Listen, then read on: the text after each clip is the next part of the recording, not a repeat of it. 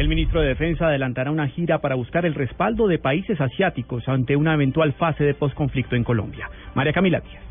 Hola, buenas tardes. En compañía del comandante de la Fuerza Aérea Colombiana, del jefe de ingenieros militares del Ejército y del segundo comandante de la Armada Nacional, el vicealmirante Rodolfo Amaya, el ministro de Defensa Juan Carlos Pinzón viajó a Corea y a Japón en las últimas horas. La visita se desarrollará a lo largo de esta semana, en donde los temas principales radicarán en la presentación de los avances de materia de seguridad en Colombia, en donde el país se consolida como aliado en la región en la lucha contra las amenazas comunes en materia de seguridad, como el terrorismo. También tocarán los temas de preparación para atender y prevenir desastres naturales relacionados con seguridad marítima y crimen organizado. La idea, según fuentes del Ministerio, también es mostrar el proceso de transformación de la fuerza pública en Colombia y compartir experiencias y lecciones aprendidas tanto en América como en Asia. María Camila Díaz, Blue Radio.